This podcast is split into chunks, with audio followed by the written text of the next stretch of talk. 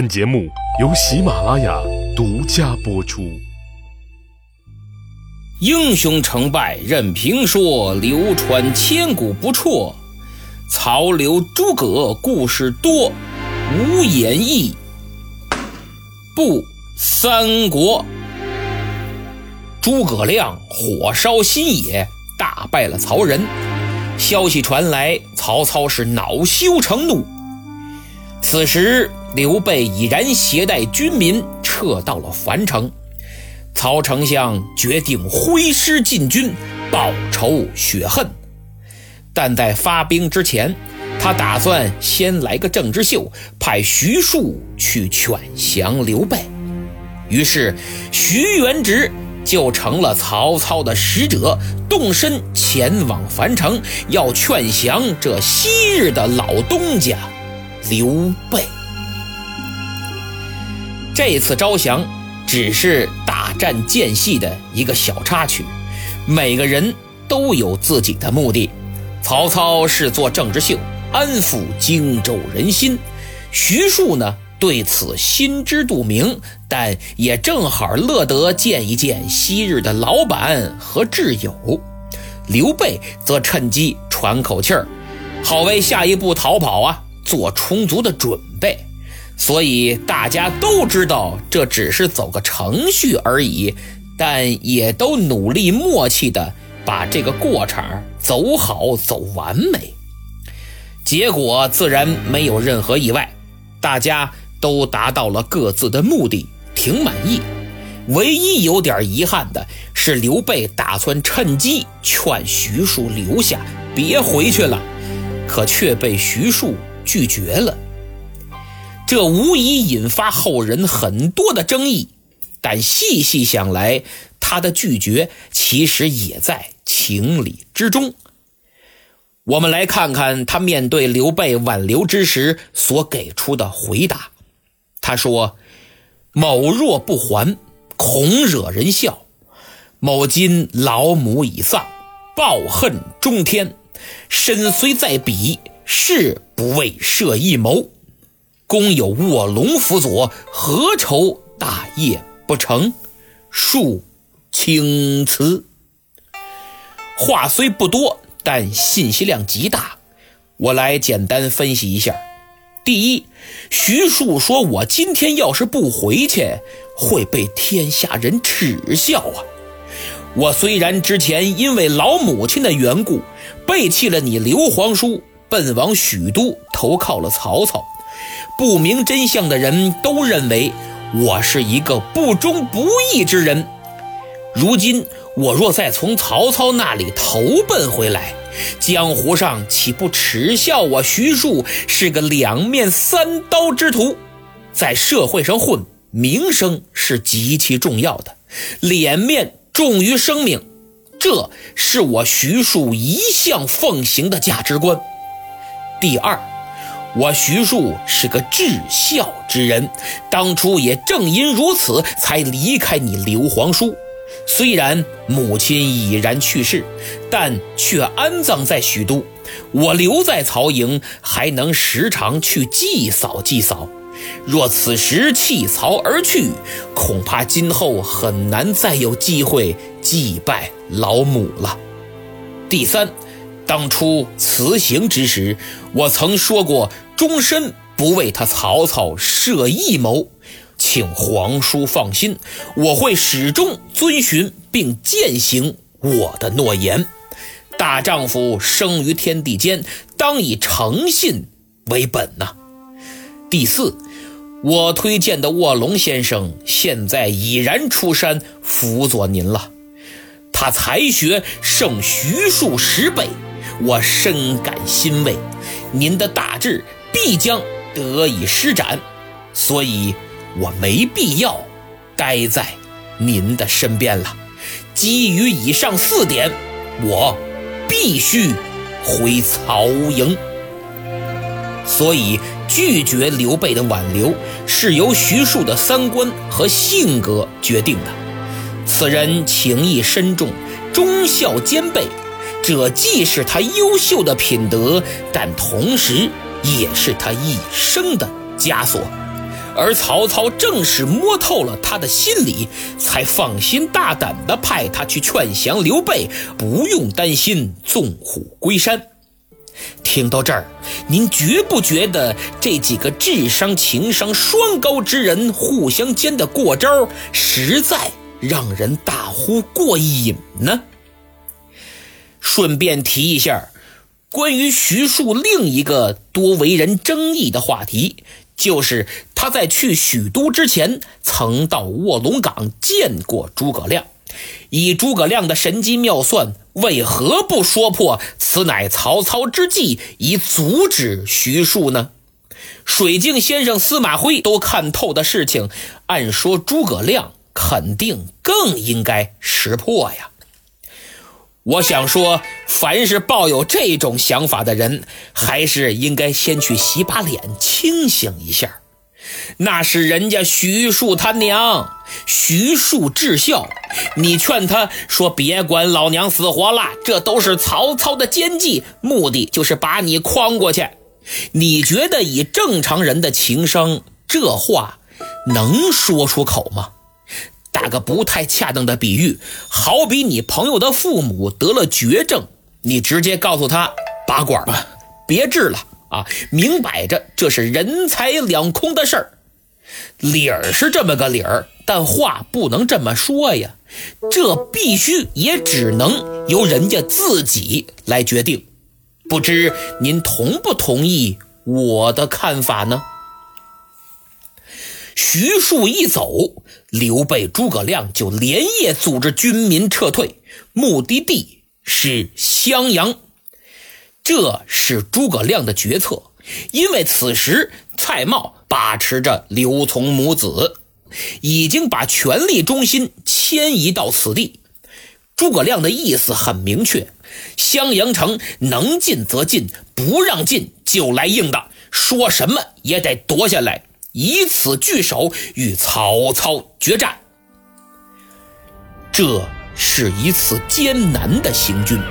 新野和樊城愿意追随刘备逃难的百姓就有十几万，男男女女、扶老携幼，哭声叫声掺杂交织，混乱不堪，凄惨无比。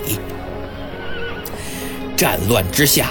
百姓最苦，刘备安排关羽准备船只，组织军民一起渡江。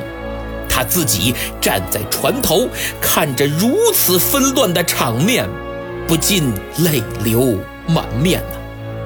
是啊，为了他自己一人，让这么多无辜百姓受此劫难，怎不叫人唏嘘？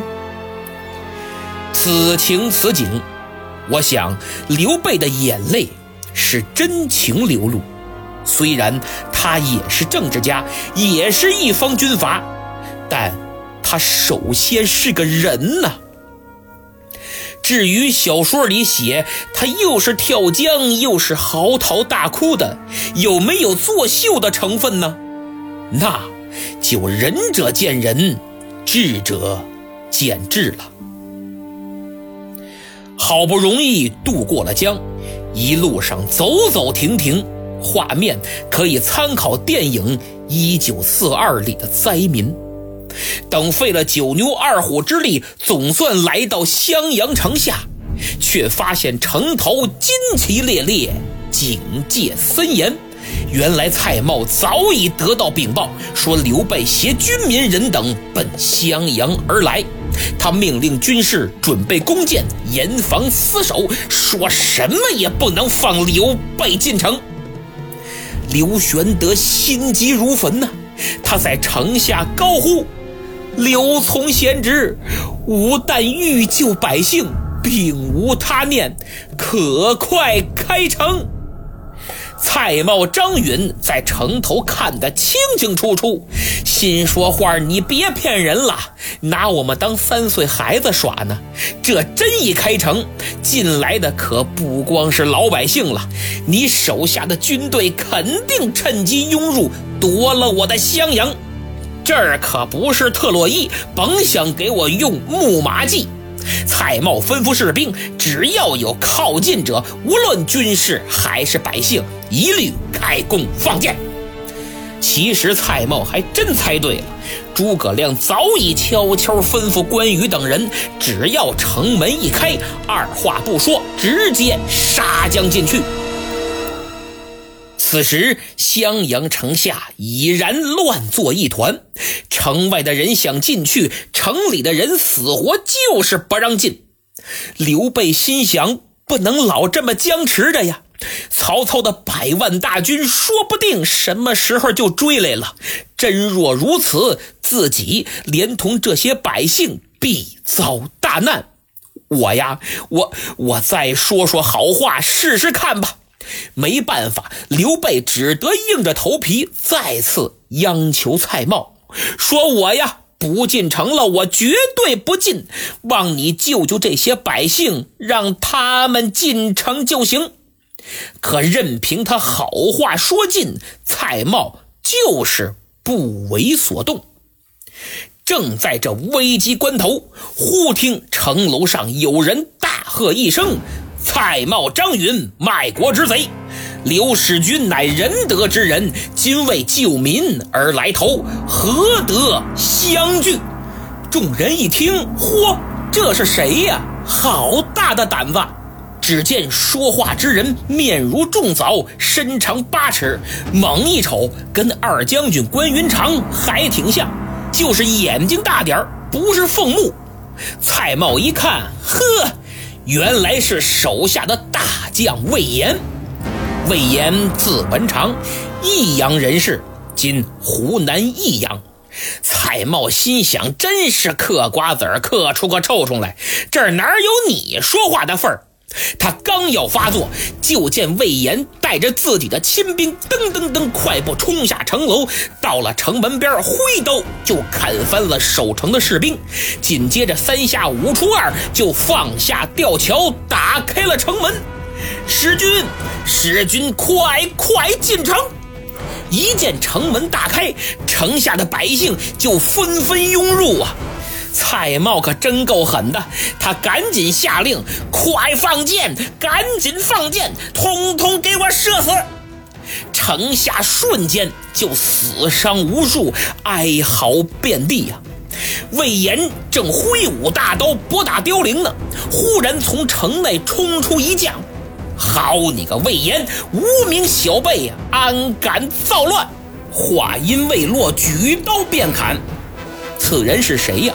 正是文聘。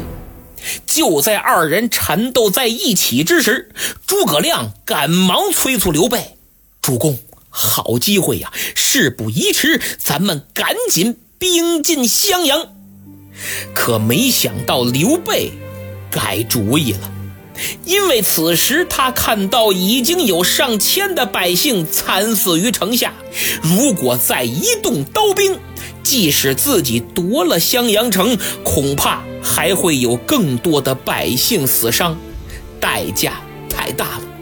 他长叹一声：“哎呀，先生，咱别进襄阳了。我刘备本欲救民，如今反害民也。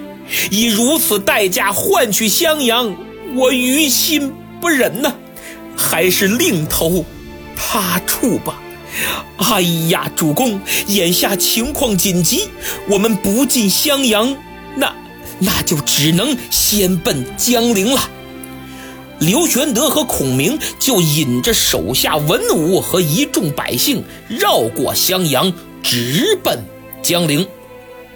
他们是走了，魏延跟文聘那儿还打着呢，双方是你来我往，旗鼓相当。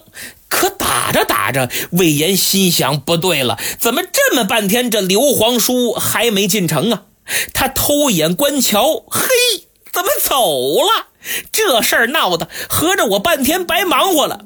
他再往身边一看，自己手下的亲兵已然死伤大半，这文聘还死缠烂打，就是不放，跟狗皮膏药似的。不行，这时间一长，我也得死在这儿，还是逃命要紧。于是魏延就使出浑身解数，卯足了劲儿，啪啪啪啪啪啪啪啪，来了个大招。文聘紧着招架，这马就往后退了几步。魏延一看，好机会，拜拜了您嘞！他虚晃一刀，拨马便走，算是摆脱了文聘的纠缠，落荒而逃。逃是逃了，可去哪儿啊？魏延犯难了，有心追随刘备吧，也不知道往哪个方向追呀。最后思来想去，只得投靠长沙太守韩玄去了。其实魏延是属于比较执着的人，这次在襄阳没投靠成刘备，将来在长沙还是要投靠刘备的。他的传奇故事后文书咱们再讲。话说刘备继续带领军民艰难前行。路过刘表坟墓之时，他下马祭拜。此时他想起当年刘表的收留之恩，是泪流满面，哭倒在地。景生兄啊，我刘备无德无才，有负兄长重托，既不能助贤侄据守荆襄，又拖累了当地的百姓。愿兄长在天之灵能庇佑苍生。此情此景，在场众人无不感动落泪。正在此时，就见一骑探马绝尘而至，启禀主公，曹操大军已经占领樊城，此刻正在收拾船只，马上就要渡江追来。刘备一听是大惊失色，哎呀，诸葛先生，这可如何是好啊？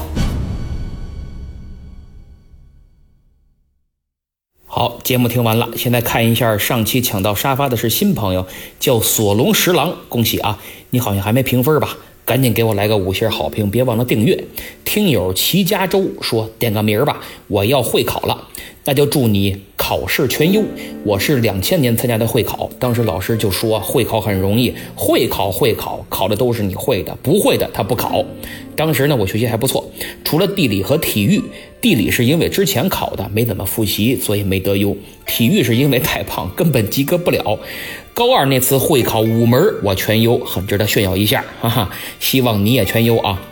近期我发现节目的播放量有所下降，不知道是怎么回事是节目质量出现问题了，还是我的播讲方式有什么偏差，不如以前受欢迎了？如果有想法，希望大家留言说明，我会认真听取意见。有想加入微信群的也可以留言，我会私信发给你二维码，扫码进群。听友曹家五少爷曹忍曹子忠留言说。